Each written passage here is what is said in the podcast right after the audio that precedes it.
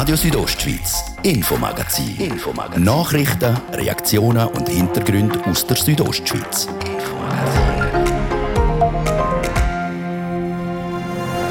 Der Jugend ein Kränzchen gewindet. Das hat heute der Bündner Regierungspräsident Mario Gavicelli in der Aprilsession vom Grossen Rat. Und ich das betonen, dass äh, die Regierung den Eindruck hat, dass der wirklich überwiegend große Teil der Jugendlichen da einfach sehr konsequent und sich äh, auch selber bewusst stellt der Herausforderung ist. Und es ist sicher auch der Moment, dass man dem jetzt äh, Respekt zollt.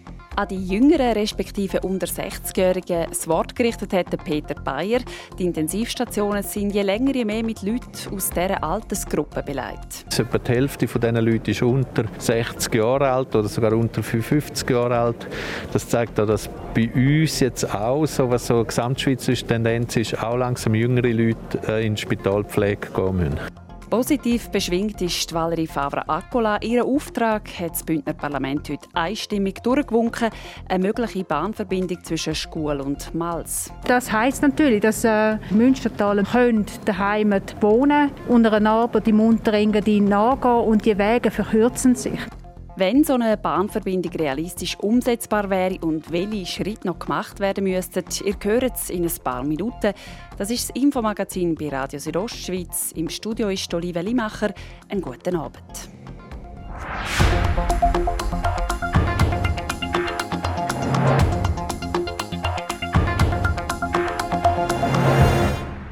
Endlich ist es wieder möglich. Käfeln auf einer Restaurantterrasse, ein Apero im Freundeskreis oder auch wieder Kraft- und Ausdauertraining im Fitnesscenter. Die Lockerungen von ein paar Corona-Massnahmen hat der Bündner Regierungspräsident Mario Cavicelli im Grossen Rat in Davos ganz am Anfang von seiner Rede gestellt. Vor allem Terrassen haben in dieser Zeit mit der Pandemie eine ganz neue Bedeutung gekriegt. Der Martin De Platzes hat mit dem Regierungspräsident Mario Cavicelli darüber geredet. Terrasse wird zum Symbol für neue Lockerungen. Tatsächlich, der sogenannte Terrassenstreit hat ja die letzte Diskussion äh, im Rahmen der Lockerungen Covid-19 sehr stark dominiert, sogar national. Wir haben äh, als Kanton Graubünden da einen wichtigen Schritt gewagt, dass wir gesagt haben, die Skigebiete sollen offen sein. Somit ist äh, die Aufmerksamkeit auf dem Thema ziemlich groß. Es gibt natürlich andere Lockerungsschritte, die jetzt der Bundesrat gestattet, die auch sehr wirkungsvoll sind.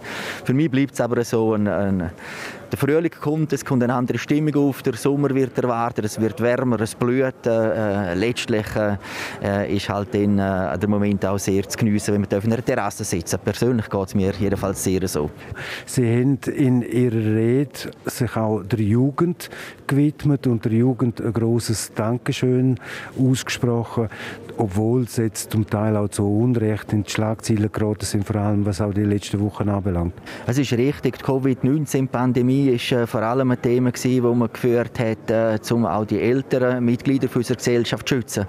Äh, und hat dann da dabei vielleicht ein bisschen übersehen, dass ein großer Beitrag halt auch von den jungen Leuten kommt, und zwar wirklich gerade von den Jugendlichen.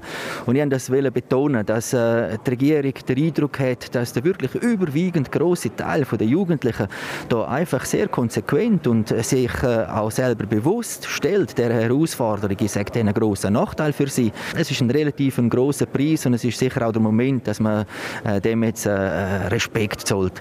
Dass es äh, dort und da mal negative Bilder gibt, äh, negative Situationen gibt, äh, das gehört äh, zum Ganzen, zum Gesellschaftlichen.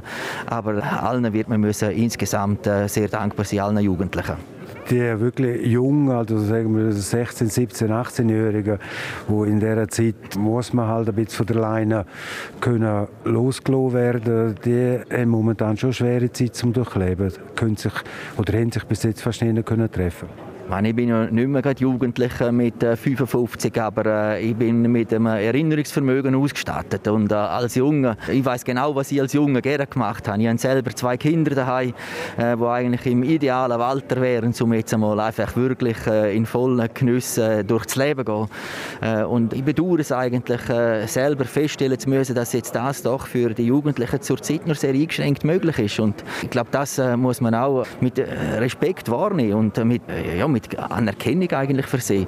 Also ich bin dankbar, äh, dass wir als Gesellschaft insgesamt so geschlossen können auftreten und ich hoffe auch, dass dann wir Eltern, ich zähle sicher dazu, äh, das in irgendeiner guten Form äh, unseren Jugendlichen auch zurückgeben können. Der Bündner Regierungspräsident Mario Gavicelli im Gespräch mit dem Martin de Platzes.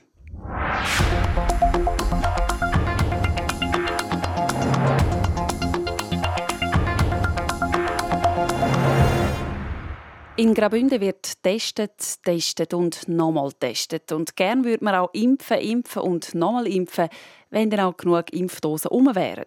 Der Fabio Theus redet mit dem Bündner Gesundheitsdirektor Peter Bayer über den aktuellen Stand in Sachen Coronavirus in Graubünden. Herr Gesundheitsdirektor Peter Bayer, wie würden Sie in einem Satz so die Corona-Gesamtlage im Kanton Graubünden beurteilen? Sie ist fragil, aber wenn wir uns alle an die Massnahmen, die nach wie vor vorgehen sind, halten, sind die Öffnungsschritte, die wir jetzt gemacht haben, richtig und wichtig. Sie sagen, sie ist fragil. Ähm, wenn wir das anschauen, äh, in den Spitälern, wie ist dort die Lage im Moment?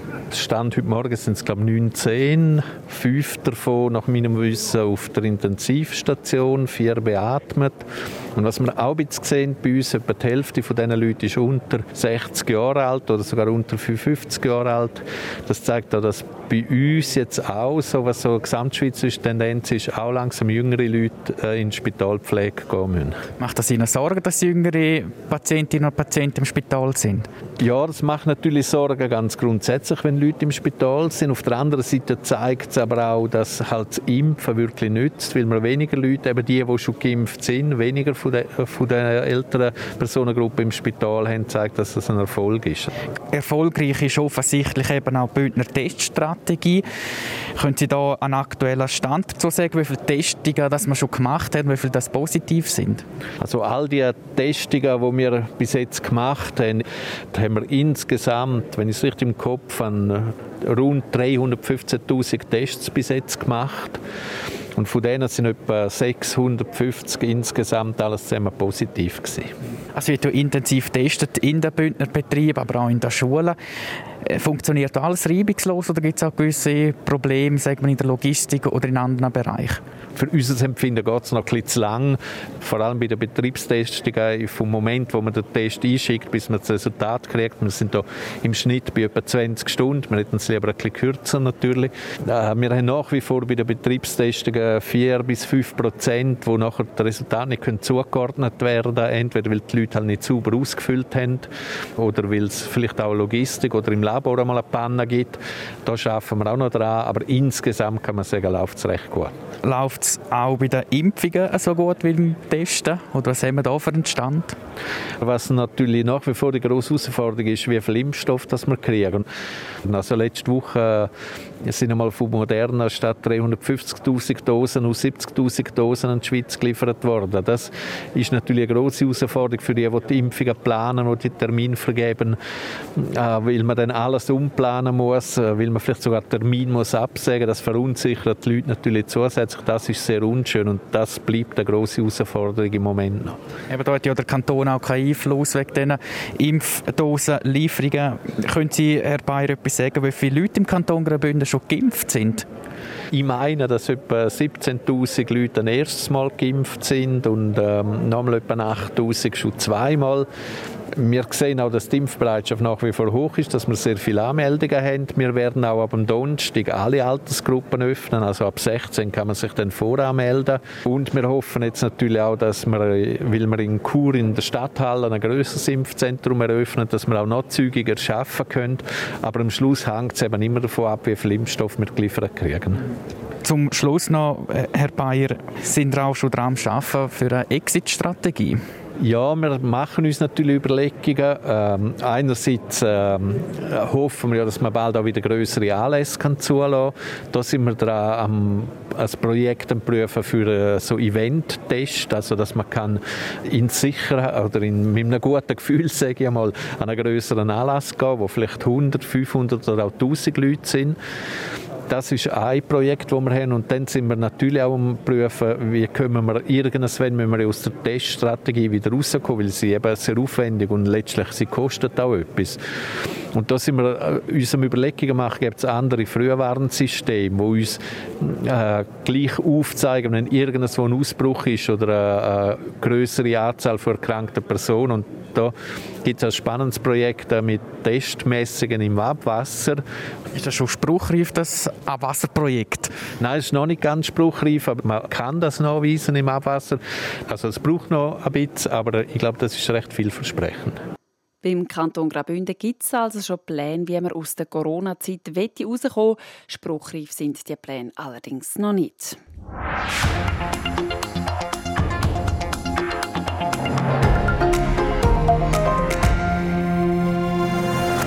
Eine Bahnverbindung zwischen Schul und Mals im Finchgau. Seit einiger Zeit wird diese Idee politisch wieder intensiv diskutiert.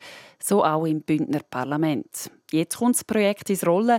Von der Grossratssession in Davos berichtet der Fabio Theus. Es ist ein klares Zeichen, das das Bündner Parlament ins Südtirol schickt. Einstimmig sagen Grossrätinnen und Grossräte Ja zu einer möglichen Bahnverbindung zwischen Schule und Malz. So sagt der Unterengadiner FDP-Grossrat Duosch Fadri Felix im Rat. Viele Regionen werden davon profitieren können, weit über das Unterengadin und das Walmisteier hinaus bis ins Prättigau und das Landwassertal. Lobende Töne kommen auch vom Emil Müller, am BDP-Grossrat aus Susch. Die angestrebte Bahnverbindung Schkull, Santa Maria, Malz und dann Großraum Milano. Es gibt riesige Chancen. Zum Beispiel die Möglichkeit Glacier Express bis Medan, dann Unterengadin. Auch die Regierung unterstützt das Projekt. Der zuständige Regierungsrat, der Mario Cavigelli, hebt aber gleichzeitig fest, dass äh, in diesem Thema dann nicht die RB im Lied ist und schon gar nicht der Kanton, sondern der Bund, das Bundesamt für Verkehr weil der Ausbau der Bahninfrastruktur nach äh, äh, schweizerischer Vorstellung einzig und alleine Aufgabe des Bundes ist, auch mit Blick auf das RHB-Netz dass gerade das ganze Bündner Parlament das Projekt unterstützt. Mit dem hat die SVP-Grossrätin Valerie Favre-Accola, wo der entsprechende Auftrag im Parlament eingereicht hat, überhaupt nicht gerechnet. Nein, nicht wirklich. Ähm, wo wir angefangen haben als Arbeitsgruppe im Jahr 2019, hat es durchaus auch skeptische Stimmen gegeben, die auch verwiesen haben auf eine ältere Studie. Aber zwischenzeitlich hat sich äh, der Zeitgeist geändert und wir haben auch erkannt, dass äh, das Projekt sehr aktuell ist, also hochaktuell ist. Vorwärts machen bei der Bahnverbindung Schulmalz. Der Auftrag hat das Bündner Parlament an die Regierung überwiesen. Der Ball liegt aber nicht allein nur bei der Bündner Regierung. Involviert sind auch die Regierungsvertreter vom Südtirol, am Tirol und der Lombardei. Die Bahnverbindung Schul-Malz nämlich verbindet der Süden mit dem Norden und darum haben sich die Regierungsvertreter aus den benannten Regionen letzten September in Glurns getroffen. Dort haben sie eine sogenannte Absichtserklärung unterzeichnet. Die Valerie Favre-Accola weiss, was die beinhaltet. Dass man eben mittels einer technischen Arbeitsgruppe sich äh, will einig werden welche äh, Trassenstücke von dem Alpenbahnkreuz man weiter verfolgen wird und äh, will auch die optimalen Verbindungen da herausstellen. Das heißt, es gibt nicht nur eine Verbesserung zwischen zwei Ländern, weil die Bahnverbindung Schul-Malz ein Puzzlestückchen ist von verschiedensten Verbindungen, verbessert sich insgesamt eben die Mobilität zwischen den Ländern. Mobiler wird es mit einer Bahnverbindung von Schul nach Malz auch zum Münstertal. Das soll nämlich an die Bahn angeschlossen werden. Man prüft ja aktuell, dass es nicht eine Direktverbindung geben wird zwischen Schul und Malz, sondern dass es eben unter Einbezug vom Münstertal einen Tunnel dort gibt und dann die Bahn quasi ähm, von dort äh, sich äh, abwinden tut Richtung Malz. Und ja, das heißt natürlich, dass äh, die Wege extrem verkürzen tun für die Münstertaler. Die Münstertaler können daheim wohnen unter einer Arbeit im Unterengadin nachgehen und die Wege verkürzen sich. Das heißt aber auch natürlich für die Jugend, die kann die Schulen zum Beispiel im Unterengadin besuchen und mittels einer sehr kurzen Zugfahrt äh, von der Heimat aus das eben erledigen. Aus Bündner Sicht ist eine Bahnverbindung zwischen Schule und Malz also ein vielversprechendes Projekt. Gegenwind kommt aus dem Tirol. Dort hat die SPÖ im Tiroler Landtag, also im Tiroler Parlament, einen Antrag eingereicht. Mit dem Antrag wird die Tiroler Regierung beauftragt, ebenfalls eine Bahnverbindung zu prüfen. Und zwar zwischen Malz und Landeck. quasi das Konkurrenzprojekt zur Bahnverbindung Schulmalz. Recherchen von Radio Südostschweiz zeigen, dass die Tiroler Regierung wenig Interesse an so einer Verbindung hat, weil andere Projekte, zum Beispiel der Ausbau der Brennerroute, der Vorrang haben. Auch was die Mitfinanzierung von der EU anbelangt, wobei die ja noch nicht definitiv zugesichert ist. Eine Umsetzung ist aber erst ab dem Jahr 2045 realistisch. Der Beitrag von Fabio Theus zum aktuellen Stand in Sachen Bahnverbindung Schkuhl-Malz. Gerade nach einem kurzen Werbeblock und der Kurznachrichten machen wir einen Schwenk ins Engadin und klären, warum sich die Verantwortlichen vom Nationalpark selber auf die Schulter klopfen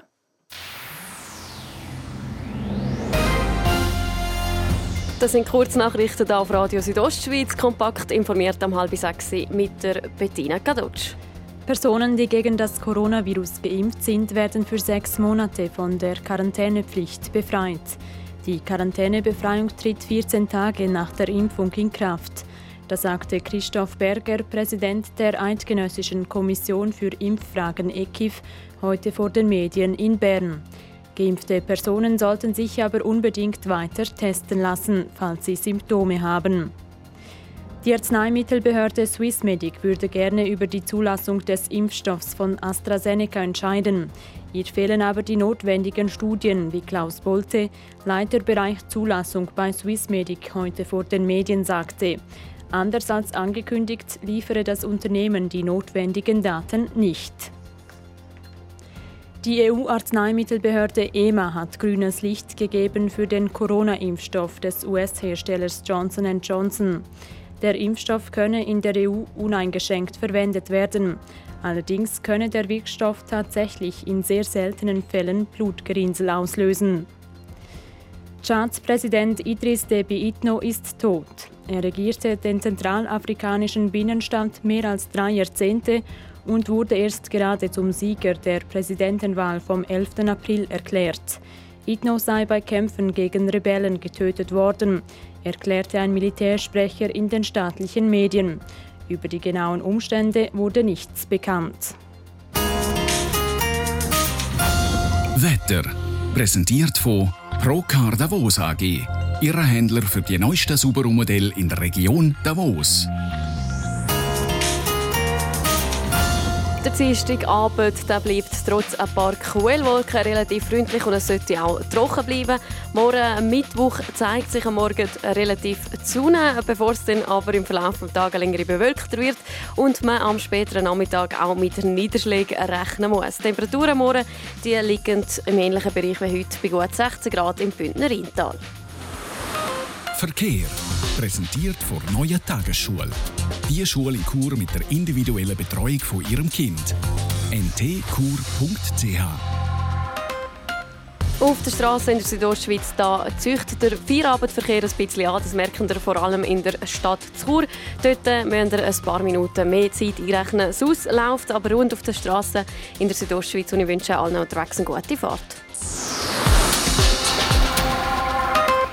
Jetzt geht es weiter da mit dem Infomagazin, heute mit der Olivia Limacher.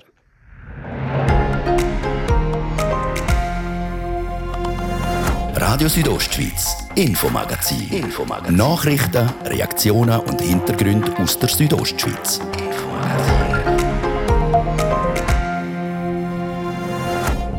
St. Moritz. Der Ferienort ist nicht gerade bekannt dafür, dass er vor allem inländische Gäste mit einem bescheidenen Budget anlockt.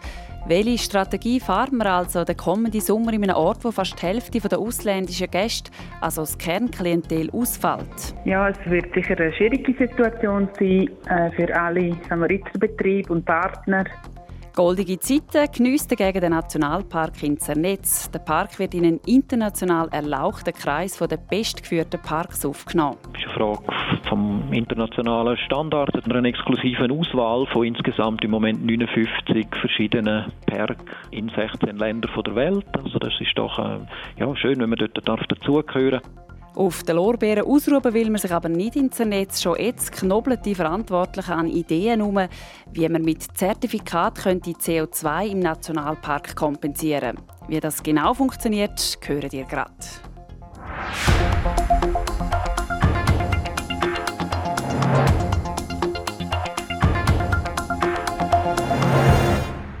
Der Winter ist vorbei, der Sommer steht quasi vor der Tür. Höchste Zeit also, sich Gedanken zu machen, wo es in der Sommerferien hingeht. Kein einfaches Unterfangen in Zeiten wie denen, wo bestimmt sind von Massnahmen, Reisebeschränkungen und Impfauflagen. Wie die Tourismusdestination Engadin St. Moritz mit dieser Situation umgeht, das ist jetzt Thema im Beitrag von der RSO-Reporterin Nadia Guetsch. Tourismusorganisation Engadin St. Moritz. Das ist zum einen die Vermarktung vom Tal, der Landschaft und der Natur. Sie schauen im Sommer einigermaßen positiv entgegen.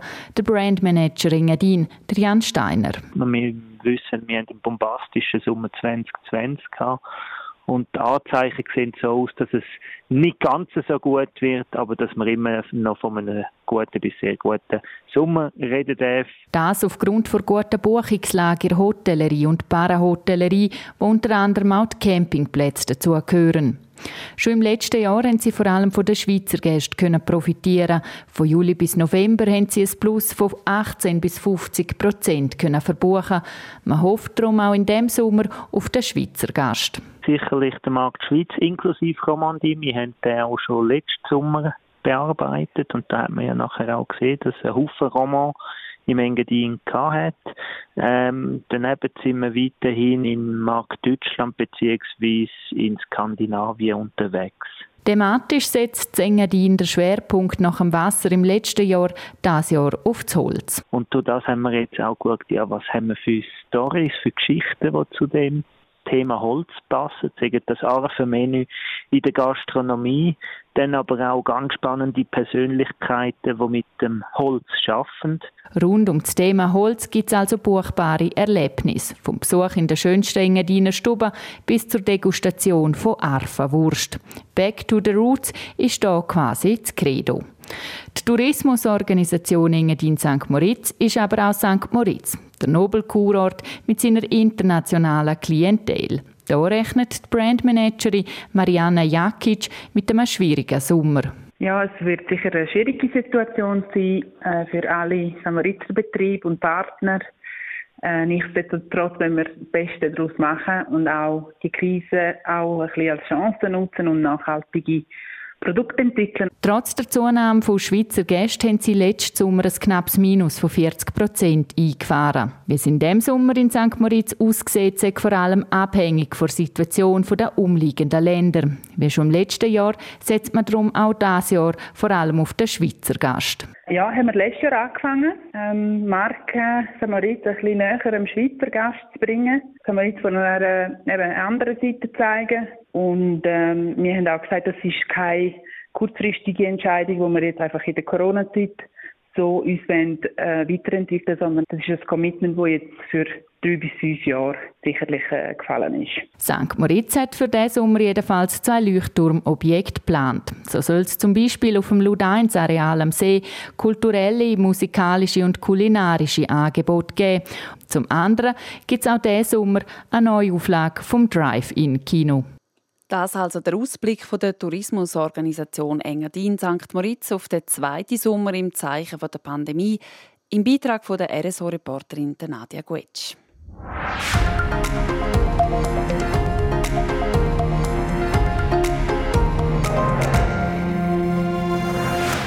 Der Schweizerische Nationalpark in Zernetz gehört jetzt zu den bestgeführten Naturparken der Welt. Das hat die Internationale Weltnaturschutzunion IUCN so bestimmt. Der Nationalpark ist nämlich auf die sogenannte grüne Liste aufgenommen worden. Was das für den Park bedeutet, hat der Anian Sprecher im Interview mit dem Kommunikationschef Hans Lotzer wissen.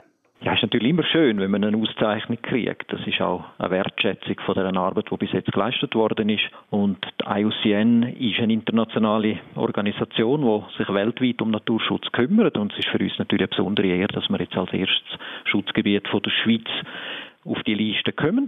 Also von dem her kann man sagen, es ist so ein Qualitätslabel auch und auch vielleicht eine Motivation für andere, das auch zu versuchen. Was hat der Nationalpark müssen erfüllen, um auf die grüne Liste aufgenommen zu werden?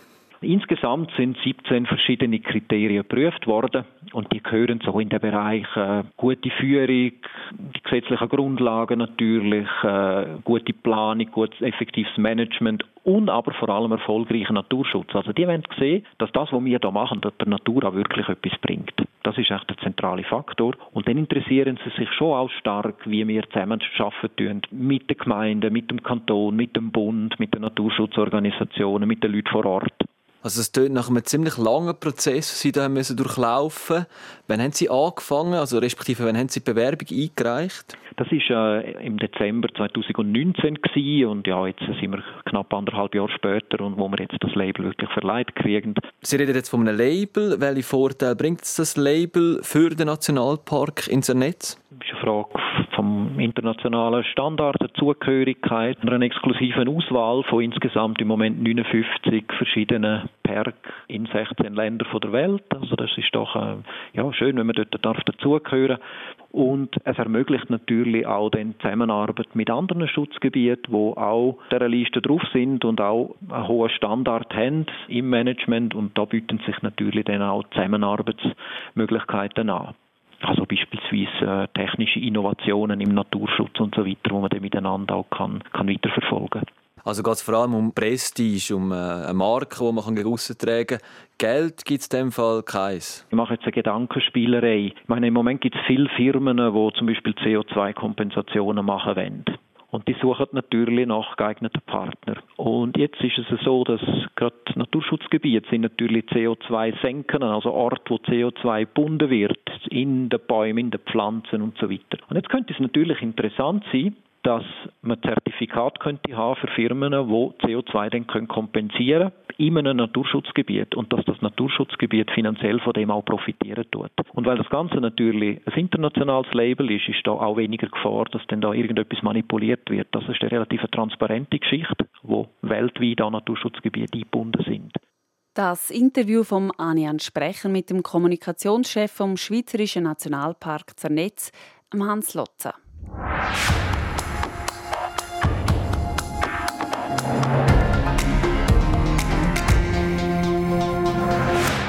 In unserer Serie 100 Tage im Amt stellen wir verschiedene Personen vor, die das Jahr ihr neues Amt antreten haben. Heute mit Sandra Meissen, die seit Anfang Jahr neue Churer Stadträtin ist. Serena Zinsli. Dynamisch, engagiert und offen. So beschreibt sich Sandra Meissen selber. Seit dem Jahr ist sie neue Stadträtin von Chur und Vorsteherin vom Departement Bauplanung und Umwelt. Ein Amt, das bis jetzt ihren Vorstellungen entspreche. Es war sehr intensiv jetzt die ersten 100 Tage oder eben drei Monate. Es ist außerordentlich anregend und vielseitig und äh, mir gefällt es wirklich gut. Vielleicht gefällt es mir noch besser, als ich es denkt Über die Arbeit, die das Amt mit sich bringt, hat sie bis jetzt nur Gutes zu berichten. Herausheben will sie aber vor allem ein Aspekt. Dass man wirklich einen Gestaltungsraum hat, dass man sich so, dass es sehr unterschiedliche Themen sind. Ich kann gerne ein paar Beispiele machen. Also es geht zum Beispiel um die Stadtentwicklung, wie sollte die Stadt Chur sich weiterentwickeln mit einem Zeithorizont vielleicht bis 2050, also in welche Richtung soll es gehen. Nach der kurzen Zeit, wo Sandra Meissen in dem Amt ist, gäbe es schon einen Haufen Projekte, die für sie zu einer Herzensangelegenheit geworden sind. Mit einem Projekt identifizieren sie sich besonders stark. Das Projekt Schul- und Sportanlage Ringstrasse. Oder das ist ein Generationenprojekt, ein wichtiges Projekt für die Stadt Chur. Es ist mein erstes Geschäft, das ich vertreten durfte. Und es hat mich außerordentlich gefreut, dass das einstimmig angenommen worden ist vom Gemeinderat und jetzt quasi quasi auch zur Volksabstimmung kommt. Trotz all diesen positiven Punkten, ganz ohne Macken, ist der Einstieg in ihr neues Amt dann doch nicht gewesen. Was ich ein bisschen Schwierigkeiten hatte, vielleicht die ersten 100 Tage ist die Situation, die wir haben aufgrund der Corona-Pandemie. Also ich habe viele Begegnungen sind virtuell. Wir haben im Stadtrat eigentlich bis heute nur virtuelle Sitzungen gehabt. Es fehlen dann ein bisschen Zwischentöne. Es fehlt eigentlich auch die Möglichkeit, wirklich einen Team Spirit aufzubauen. Und doch, der ein bisschen erschwerte Einstieg hat Sandra Meissen aufgrund von ihrem Werdegang relativ gut können wegstecken. Dank dem, dass ich auch einige einiges an Erfahrung können mitbringen, auch aus politischen Prozessen heraus. Und durch das, dass ich mit dem juristischen und mit, auch mit den betriebswirtschaftlichen Fragen vertraut bin, komme ich dann auch relativ schnell in ein Thema hinein. So sagt der Einstieg ins Amt als Stadträtin dann doch ein bisschen anders gewesen als für ihre Vorgängerinnen und Vorgänger. Aber das ist in Pandemiezeiten wohl zu erwarten gewesen. Das ein Teil der Serie 100 Tage im Amt mit der Churer Stadträtin Sandra Meissen. Morgen stellen wir euch den Maurus Blumenthal vor. Er ist der Direktor vom Gewerbeverband Graubünden. RSO Sport. Präsentiert von Metzgerei Mark. Ihres Fachgeschäft für Fleischspezialitäten aus Graubünden in Chur, Langquart und Schiers. Echt einheimisch. Metzgerei-mark.ch der Sport am Dienstagabend mit Bettina Gadotsch. Es geht um weitere Reaktionen zu der neuen European Super League, die seit gestern grosse Wellen im Fußball wirft. Der FIFA-Präsident Gianni Infantino lehnt die neue European Super League ab und droht den zwölf Gründerclubs nicht näher definierte Konsequenzen an. Es gebe keinerlei Zweifel an der Position vor FIFA, hat der Infantino heute während am Kongress vor UEFA in Montreux gesagt. Die Super League widerspreche den Wert vom Sport. Sie sei eine geschlossene Gesellschaft und eine Abspaltung von der existierenden Liga-Verbände, der FIFA und der UEFA. Der Gianni Infantino hat der UEFA die vollständige Unterstützung zugesprochen. Der UEFA-Präsident Alexander Ceferin hat gestern damit droht, die Spieler von den zwölf Vereinen von EM- und WM-Spiel auszuschliessen Außerdem wird die UEFA am Freitag entscheiden, ob die entsprechenden Clubs per sofort aus dem Europacup ausgeschlossen werden. Betroffen wären Real Madrid, Chelsea und Manchester City in der Champions League sowie Manchester United in der Europa League. RSO Sport. Präsentiert von Metzgerei Mark. Ihres Fachgeschäft für Fleischspezialitäten aus Graubünden in Chur, Langquart und Schiers. Echt einheimisch. Metzgerei-mark.ch so viel für heute. Danke, dass Sie sich von uns haben informieren lassen. Das Infomagazin gibt es vom Montag bis Freitag jeden Abend ab dem Viertel ab 5 Uhr hier bei Radio Südostschweiz. Jederzeit im Internet unter rso.ch zum Nachlesen und natürlich auch als Podcast zum Abonnieren.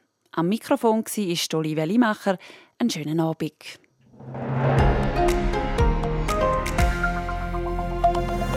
Radio Südostschweiz, Infomagazin. Infomagazin. Nachrichten, Reaktionen und Hintergründe aus der Südostschweiz. Infomagazin.